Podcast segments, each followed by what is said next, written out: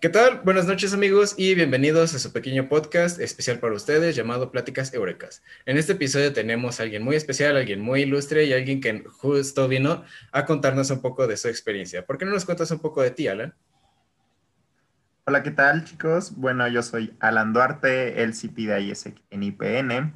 Eh, actualmente también soy egresado de ESIA Tecamachalco como ingeniero arquitecto. Y bueno, eh, yo quiero pues aprovechar este espacio para compartirles una experiencia grandísima para mí, que fue el hecho de haberme ido a Perú, eh, estar como colaborando en estos proyectos sociales y, pues fueron súper fundamentales ahorita como para ejecutar todo lo que he hecho sobre mi rol, eh, sobre mi carrera y sobre todo creo que el desarrollo personal que he tenido sobre mi vida. Entonces es un gusto estar aquí con, contigo, Marco, con todos ustedes, chicos. Gracias, gracias. El placer es todo nuestro, créeme. Eh, ¿Por qué no nos cuentas un poco acerca de a, dónde mencionas que te fuiste a Perú? ¿Qué fue lo que fuiste a hacer? ¿Cuál fue tu cooperación? Este, ¿qué, papel desempeñabas principalmente? Es lo que nos interesa así como que saber.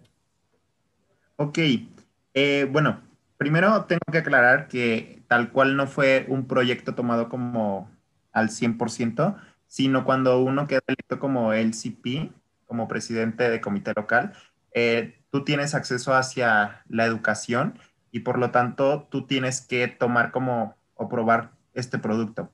Entonces lo que te piden es que te, te alinees mucho a los objetivos de, de, de, desarrollo sustentable de la ONU para por eso poder probar y palpar lo que tú estás haciendo como presidente de comité local. Entonces, al momento en el que tú quedas electo como presidente de comité local, te piden que palpes este producto. Eh, en mi caso, me tocó en Perú, en Arequipa, en donde pues también ahí existe actualmente un comité local. Pero de Perú, este, el proyecto que yo fui a hacer fue educación de calidad para niños menores de 10 años y todo consistía en hablar sobre los objetivos de desarrollo sostenible. Genial, excelente. Eh, también eh, respecto a esto que mencionas, ¿cuál fue el impacto que tú hayas visto que hayas tenido directamente? O sea, alguna historia relacionada, por ejemplo, comentaste niños de 10 años, ¿verdad?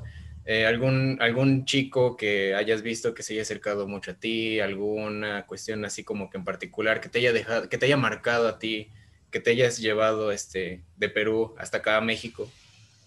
Ok, Marco, pues sí, tengo, tengo muchísimas, muchísimas, muchísimas, en verdad. Eh, comenzaré yo creo como con una que sí me dejó como muy impactado y me dejó un valor no únicamente hacia mí, sino hacia mi país y fue el hecho de yo desde el primer día, en el momento en el que me presenté, que dije, bueno, yo soy Alan Duarte, yo soy mexicano, e incluso pues portaba una playera de, con una calavera del Día de Muertos. Este, los niños de Perú como que quedaron asombradísimos de escuchar como una persona mexicana.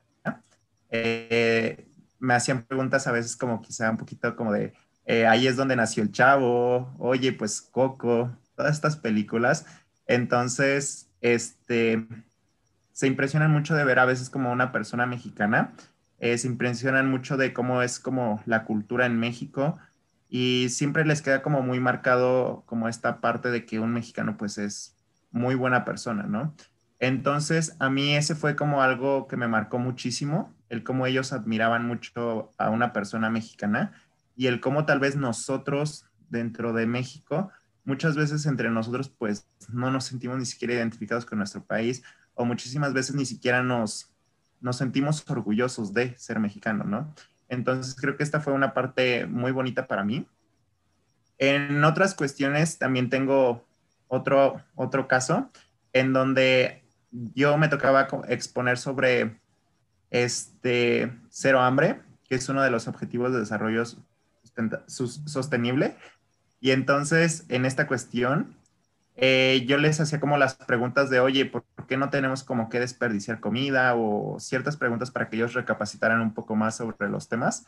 Y la verdad, o sea, a veces muchos piensan como que por ser niños menores, incluso hasta de 8 años, van a tener como una respuesta pues algo ilógica. Claro, o sea, a veces como si, si existen como las los niños que pues era como un poquito más tomarlo a burla, pero había personas, había niños que en verdad les preocupaba y que mostraban muchísimo, muchísimo interés, que a mí me hacía como pensar, incluso decían como eh, cosas muy, muy realizadas, ¿sabes? O sea, cosas muy, muy profundas de su sentir hacia los niños que sufren como hambre, eh, de ellos cómo lo ven como en todo este contexto, que en verdad te quedas pensando como de, o sea, yo, Alan, que tengo tantos años e incluso más personas que tienen como más años, no pueden ver como cuánta hambre hay en las personas o el ser empáticos con esta situación. Y aquí está un niño de 8 años diciéndome palabras que tal vez yo pues ni siquiera tal vez he tenido hasta este momento, ¿no? Entonces creo que eso es una parte que a mí me dejó muchísimo y cada vez pues siempre recuerdo como a esas personitas, a esos niños y en verdad pues siempre como quiero volver, quiero volver con ellos, pero pues ya estoy aquí, se ha terminado mi proyecto, así es que me, los llevo en el corazón esos recuerdos con ellos. La verdad es muy hermoso. Y sí, comentas algo que es este, cierto, ¿no? A veces como que no entendemos mucho que los niños también son de cierta manera, de cierta manera algunos están como formados para este tipo de pensamientos y como que más, más, eh, digamos, concreto, más eh, empático de cierta manera, lo cual es este, realmente impresionante, ¿no? O sea, comentas tú, yo he tenido experiencias también de niños que sí este, te, dejan impresionado con cómo hablan, con cómo se expresan, con lo que desean y lo que sienten, ¿no? Y la verdad es increíble que hayas podido, este, digamos, eh, vivir esto. Y vivir esto en otro país principalmente. Sí, exacto. Pues creo que este, en cualquier país, en el hecho de tú salir internacionalmente, eh, ya estás tomando como mucho desarrollo personal. El hecho de afrontar como estas barreras a veces culturales, tú ya tomas como toda esta iniciativa y tomas todo este desarrollo personal.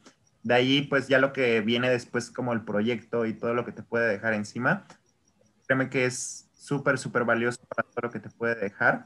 El hecho como de cuestionarte a ti mismo, incluso llegas a tu país cuestionándote a ti mismo, en verdad, ¿qué quiero hacer? ¿No? O sea, en verdad, creo que muchas veces también nosotros siempre nos dedicamos tanto, tanto a nosotros como estar como estudiando para tener dinero, para tener muchas cosas, pero aquí es donde tú llegas, llega ese momento en donde tú te preguntas, ¿en verdad yo quiero eso? ¿En verdad a mí me llena? Y porque muchas veces en estos proyectos lo que te termina llenando es ayudar a las personas, a las personas que en verdad te necesitan, eh, a crear esas sonrisas, ¿no? Al final del día, pues somos humanos y creo que aquí pues todos trabajamos como en colaboración y todos estamos como eh, aportando algo en este mundo y creo que en lugar de decir como qué voy a hacer de grande, nos tenemos en verdad que nos tenemos que preguntar en verdad como de cómo voy a colaborar, ¿no? O sea, ¿qué, qué voy a aportar yo a este mundo. Y creo que pues eso también es algo que siempre me voy a llevar como de estos proyectos que he tomado. Y algo también que me motivó demasiado, ¿no? A tomar como este rol, el decir qué voy a aportar qué voy a aportar al mundo, qué voy a aportar como con las personas que tengo a mi alrededor. Y así es, Marco. claro. De hecho, lo que comentas es, es, muy importante, ¿no? Esta parte de la motivación, el sentirte, el sentirte a gusto, el sentir ese, que realmente estás viendo un cambio en las personas, es realmente impresionante, ¿no? Como tú lo mencionas. Pero bueno, nuestros oyentes les importa el chisme. Entonces vamos con el siguiente punto, seamos honestos. Eh, el siguiente punto es, ¿cuál es tu mejor y cuál ha sido tu peor experiencia? Ya sea dentro de la cooperación, ya sea con tu host, ya sea en tu tiempo libre, ya sea este, alguna este, anécdota que nos quieras contar antes, durante o, bueno, poquito después que venga regresando. Cuestiones así. Te escucho. ¿La mejor y la peor o únicamente la peor? Ah, ambas. Ambas. Sí, sí. Eh, la mejor, pues la verdad creo que fue completamente mi proyecto, el estar en todas las maneras. Nunca tuve como ningún problema como con los profesores, también eran como personas muy, muy accesibles conmigo, eh, pero todo en ese proyecto, incluso hasta pues desayunar con, con estos niños, en verdad fue como muy, muy, muy bueno. Pero también sumaría otra, o sea, eh, como tú dices, ¿no? La parte de, del chisme nunca se pierde. Eh, creo que la parte también bonita e interesante, pues, es conocer el otro país, ¿no? No únicamente como el proyecto. Entonces, conocer Machu Picchu y conocer Lima. En verdad, eh, Lima fue una ciudad que que yo consideré o yo dije como de, bueno, no, o sea, ¿qué puede tener de interesante Lima, no? Eh, yo la verdad sí iba como con esa expectativa un poco bajo, eh, porque pues muchas veces como los mexicanos o otras, o las personas, nos hacemos como la idea de que a veces Europa es como lo mejor, pero en verdad, o sea, en verdad, en verdad, en verdad, nada le debe Lima, nada le debe este, Arequipa, nada le debe Cusco a, muchos pueblos que tenemos en México, a, muchos, muchas ciudades.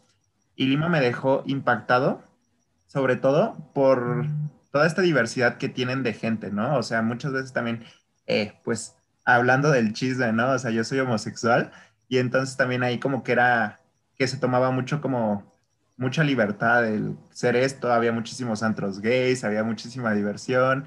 En verdad fue como algo también que, que yo disfruté muchísimo, como estar eh, saliendo mucho a antros, saliendo mucho a, ¿cómo se llama? Eh, a pasear, a conocer eh, todos los paisajes de Perú. Y en verdad son, son muy, muy, muy magníficos. ¿Y qué te puedo decir, no? Que el peor, el peor momento justamente va ligado a esto que te Piénsalo bien porque esto va a estar en Spotify, entonces. no, no, no, pues creo que a todos nos puede pasar un poquito, pero lo que yo te puedo comentar que fue lo peor fue perder mi vuelo de regreso. Eh, por haber salido el día anterior. Entonces, fue una situación que en verdad, en verdad, en verdad, en verdad, grábenselo chicos que van a tomar como soy XP, tienen que estar tres horas, o sea, programen su, su, alarma, programen todo, así se vayan una noche antes como a divertirse, lo que quieran. Es más, si se van a ir a divertir antes, no lo hagan, o sea, no lo hagan, no lo hagan, ni siquiera salgan de noche, ni a un restaurante, ni nada. Únicamente arreglen su maleta, dejen todas sus cosas, porque en verdad fue algo muy frustrante, muy frustrante salir corriendo como de, de donde yo me estaba hospedando, eh, salir pues corriendo y únicamente ya nada más vi como las puertas cerrarse. Y sí fue un momento donde dije, ¿qué hago, no? O sea, ¿cómo llego? Y afortunadamente, o sea, yo tenía una tarjeta de crédito. y afortunadamente pues pude tomar otro vuelo, pero aún así me terminó como costando el doble. Entonces son como esas pequeñas cosas que en verdad nunca, nunca se te deben de pasar como en mente ni desapercibidas porque te puede salir pues a veces el doble, ¿no? Eh, creo que aquí siempre pues hay que ser súper conscientes. Eh, está bien como que busquemos como todo este nuestro desarrollo, busquemos a veces también divertirnos, pero sí hay que ser súper responsables como en esos vuelos, en todos los papeles de documentación que tenemos, porque en verdad no sabes qué te puede pasar como a mí en, en esta situación. Recuerden chicos, entonces el tema del día de hoy es Sí, son fiesteros, pero llévensela tranquila, tampoco, tampoco quieren sufrir el último día. Excelente. Entonces, mencionaste algo muy importante acerca de esto, todo esto de papeleo, todo esto de eh, tus vuelos, por ejemplo. Eh, ¿Cuáles serían algunos, digamos, tips de logística personal? O sea, por ejemplo, ¿Qué, ¿Qué, le recomendarías que se lleven de equipaje más o menos? ¿Qué le recomendarías? ¿Cómo, qué cantidad de dinero quieres que se lleven? Así, para, para visitar Perú, por ejemplo, eh, poniéndonos en este contexto. También, mm, ¿qué, qué, qué ropa, por ejemplo? Porque hay veces en las que nos venden la idea de que algún lugar es cálido y te terminas llevando una chamarrita ligera por si acaso y termina siendo un frío, pues digamos, medio, medio brusco, ¿no? Medio, medio bronco, diría mi abuela. ¿Qué recomendarías tú en estos casos? Sí, justamente. Eh, pues lo que, lo que yo te recomiendo, bueno, les recomiendo a todos, chicos, primero, ¿no? Como tips para, para navegar o salir afuera a otro país. En verdad, tengan como siempre las copias de sus vuelos, tengan eh, las copias de todo este transporte, porque digamos, en Machu Picchu también nosotros pues comprábamos como para irnos a un tren, estar como viajando. Tengan siempre todo eso asegurado en una carpeta de Drive en verdad hagan esa carpetita que diga eh, viaje Perú y ahí vayan metiendo como todos estos documentos, ¿no? Incluso una foto de su pasaporte por cualquier situación que lleguen a tener. En verdad, créanme que les va a salvar muchísimo y ayudar muchísimo.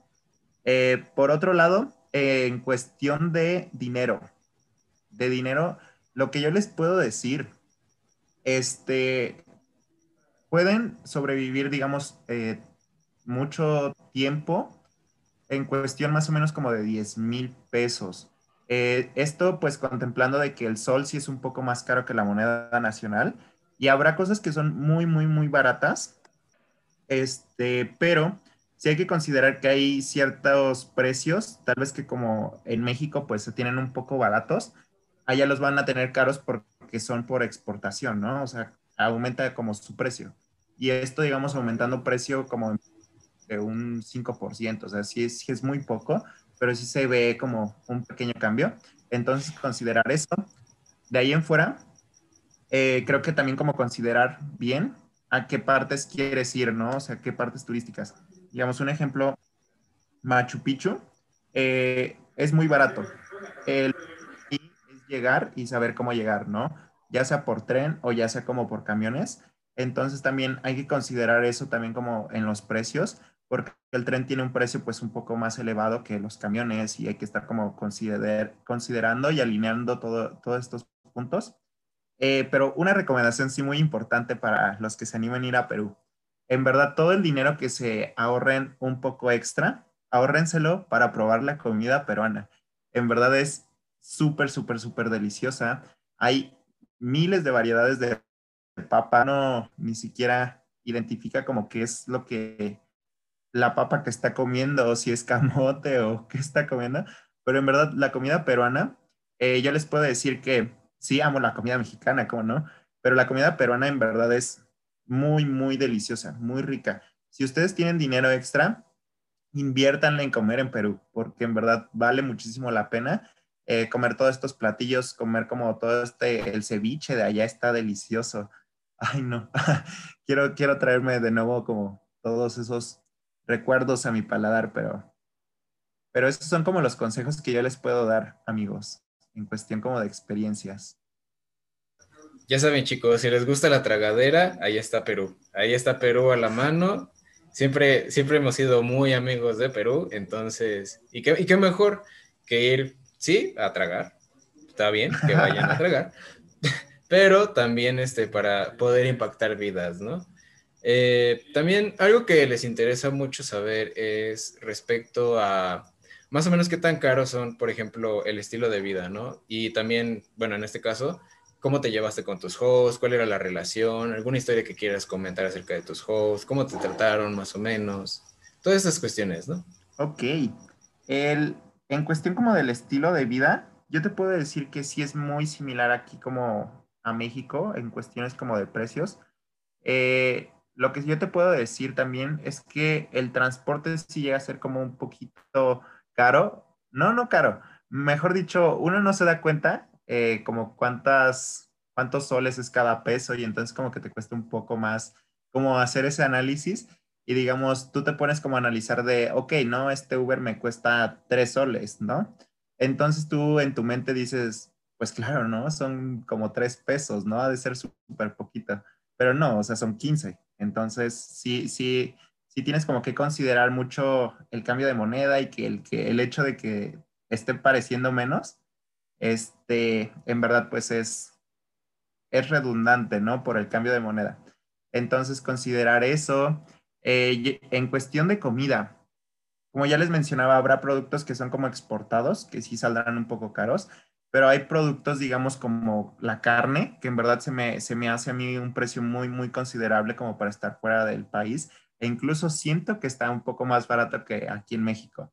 Eh, los productos de carne, las frutas y verduras, son productos que les puedo decir que está súper, súper barato, pero en cuestión como de productos que tengan que ser exportados como una Coca-Cola o, o, estas cosas, sí sale un poquito más caro. O sea, no, no les voy a mentir ni les voy a inventar nada.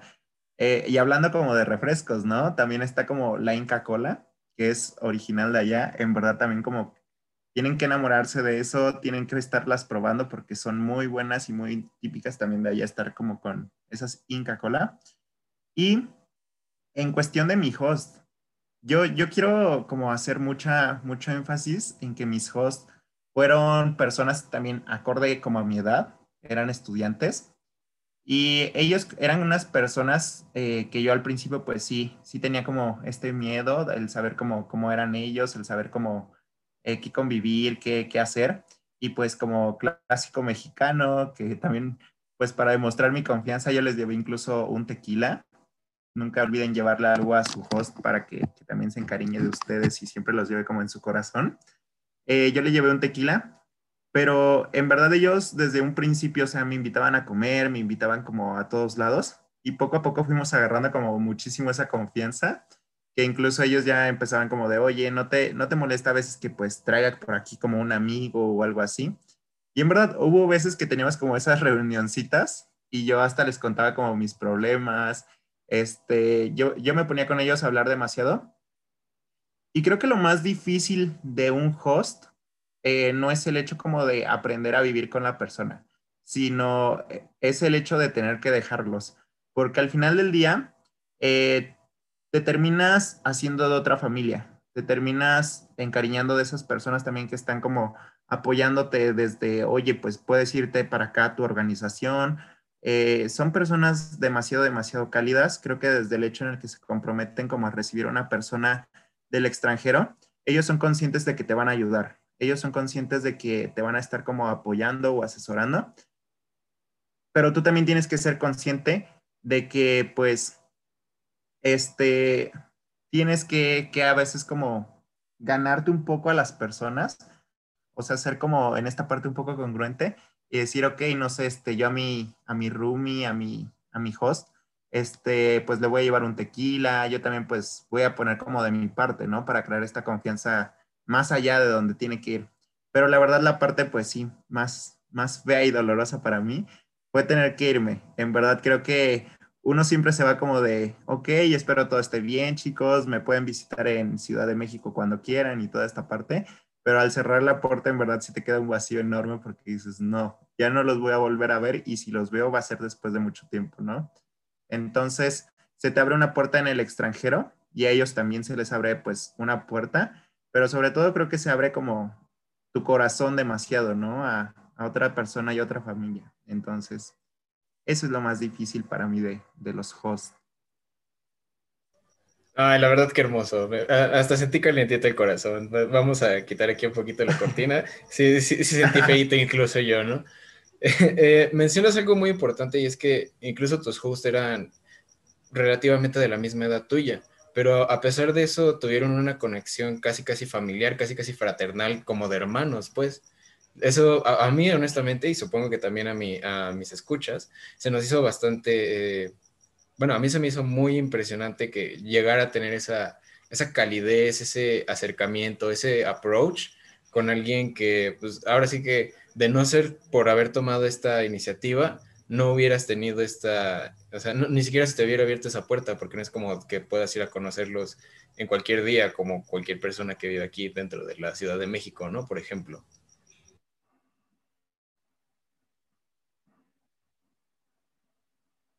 Sí, exacto, Marco. Eh, creo que, pues, como tú lo dices, ¿no? O sea, muchas veces no, muchas veces no, ¿cómo se llama? No se abren estas oportunidades o estas puertas. Y a pesar de que, a pesar de que, pues, sí eres como una persona sociable o estas situaciones, es muy difícil conocer a una persona muy en el fondo, el cómo vive, porque, pues, esta, esta es como una situación en donde tú te empiezas a involucrar demasiado como con ellos y este, pues poco a poco vas entendiendo como su cultura, vas entendiendo eh, de ellos de qué, pues sí, ¿no? Ellos cómo, cómo viven, cómo llevan a cabo como todas estas actividades. Y creo que esa es como la parte más importante de tener un host, entender pues la cultura de otro país, entender el contexto en el que viven las otras personas, entender más a fondo, no únicamente como una relación de hola, hola, me caíste bien, eh, vamos pues a ser amigos y ya no, sino el hecho de eh, ver cómo ellos viven realmente su día a día. Creo que eso es como lo que al final del día pues esta organización te tiene que dejar, eh, comprender el significado del cómo viven otras personas culturalmente, ¿no?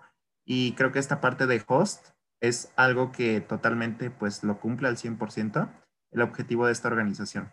Entonces, mencionaste toda esta cuestión acerca de, eh, obviamente, empatizar con alguien que no es de tu cultura, que no tiene tu moneda, que no habla como tú, que se expresa de una forma diferente.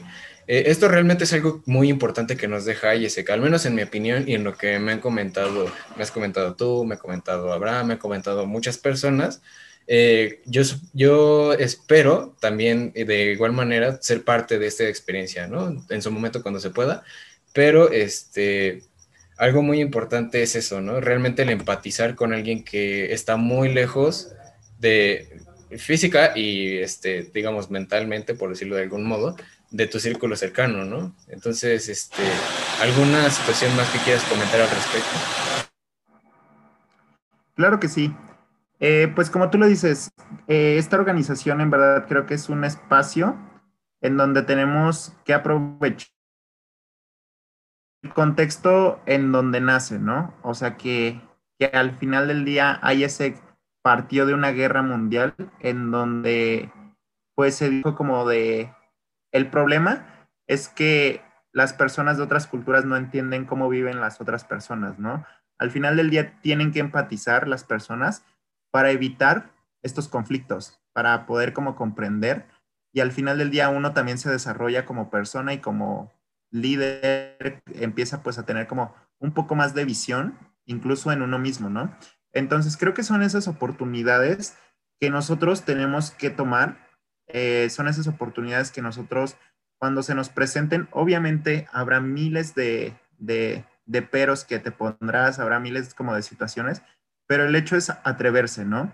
Porque al final del día hay oportunidades que se te van a presentar únicamente una vez tal vez en tu vida y son oportunidades que pues eh, tienes que tomar, tienes que tomar, porque al final del día tenemos aproximadamente de 18 a 30 años, ¿no?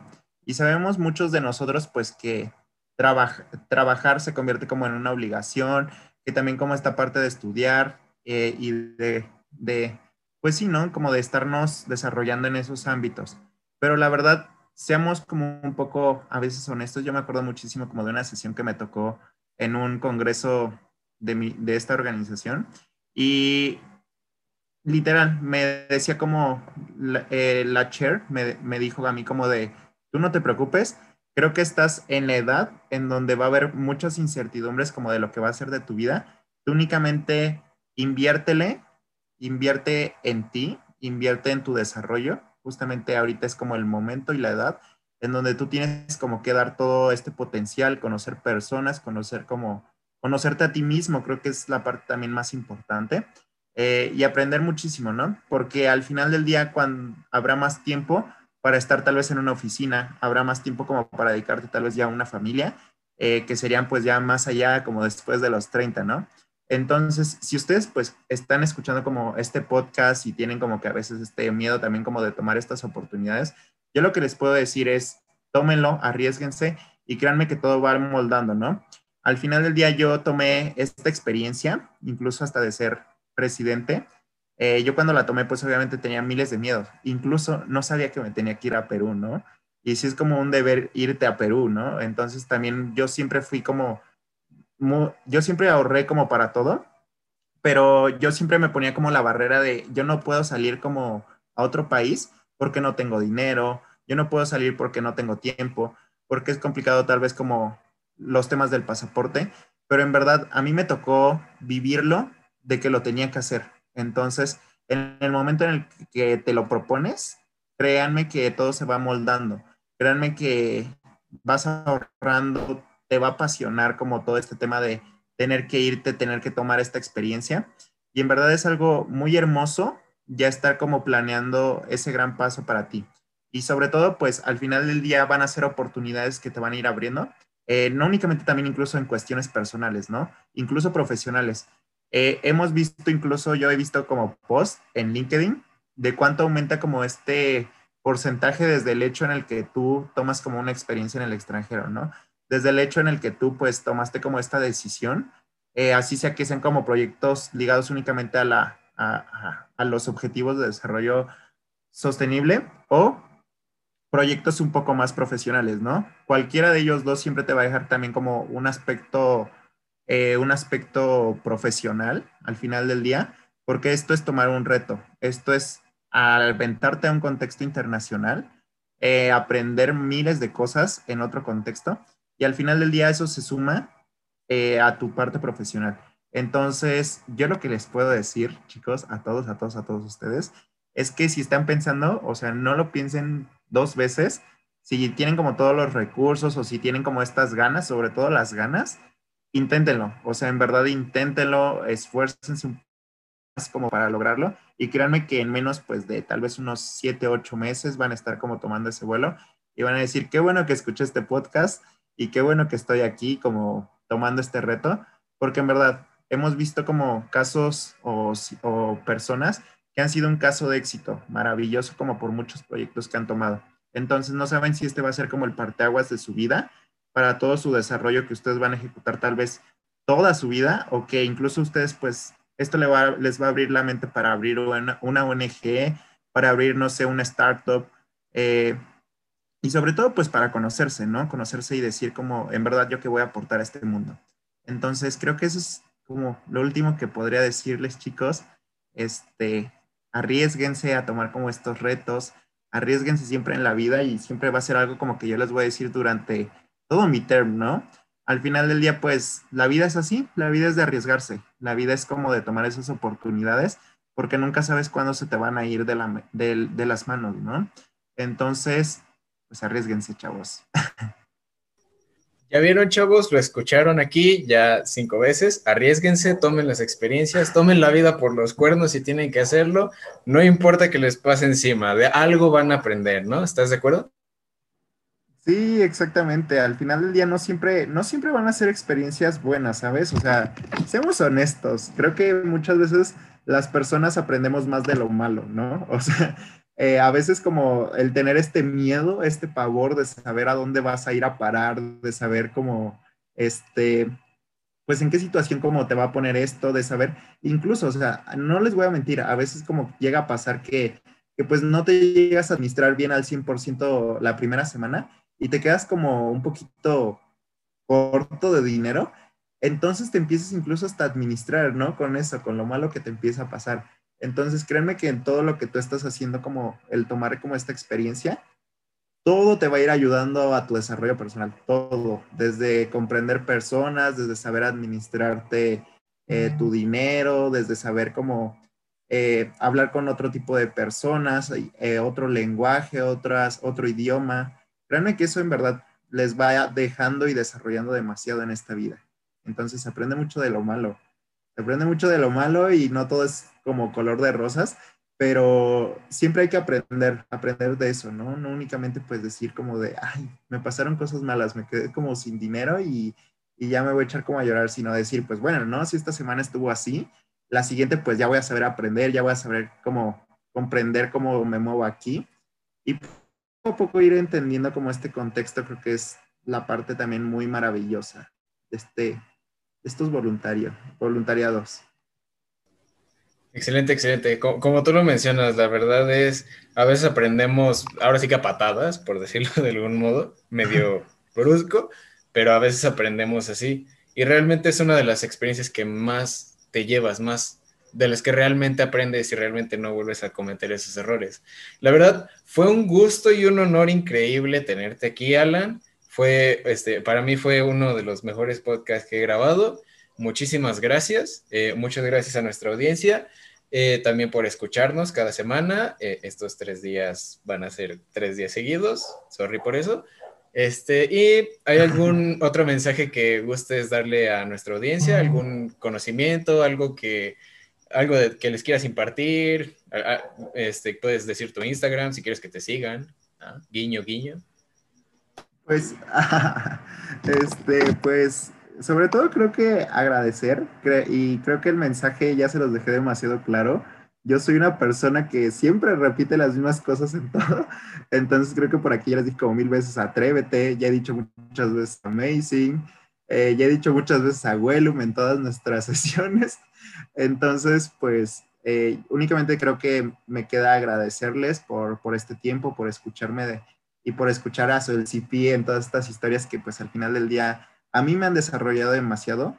Y creo que lo mejor que puede hacer uno como con ese conocimiento es compartirlo, ¿no? Entonces yo les comparto como todo este conocimiento que he tenido como con mucho corazón para que pues tomen esa iniciativa y que se empiecen a atrever y formarse cada día como, pues como los líderes que son ya y la responsabilidad que tienen que tener ya con este mundo. Eh, porque al final del día nosotros somos jóvenes y nosotros tenemos la responsabilidad de ya, de hacer y dejar algo en este mundo, ¿no? Porque al final del día nosotros estamos parados en este mundo, hay generaciones atrás esperanzadas en que nosotros vamos a hacer ese cambio, pero creo que el cambio pues comienza con uno mismo. Así que pues muchas gracias chicos a todos los que me escucharon, a todos los que están aquí. En verdad pues es un honor, es un honor como compartirles todas estas historias. Y pues me voy súper agradecido de que, de que me escuchen, de tener este espacio, Marco. Muchas gracias, amigo. Me sentí muy, muy en confianza contigo. De nada, de nada. E-, es justamente el punto, que, que nuestros pequeños invitados se sientan así como que, chido, que puedan este, expresarse a gusto, manteniéndolo family friendly, claro. Este, entonces, eh, realmente también muchas gracias. Fue una gran entrevista la que di hoy. Este, también, eh, ya saben, chicos, denle like, suscríbanse. Aún no sé cómo funciona Spotify, pero sigan el podcast eh, y este, prepárense para la próxima semana porque les tenemos aún más sorpresas para el siguiente día probablemente. Gracias. Bye bye. Abuelo. Bye chicos. Amazing. Amazing. adiós Marco. Adiós chicos. Tengan un día amazing.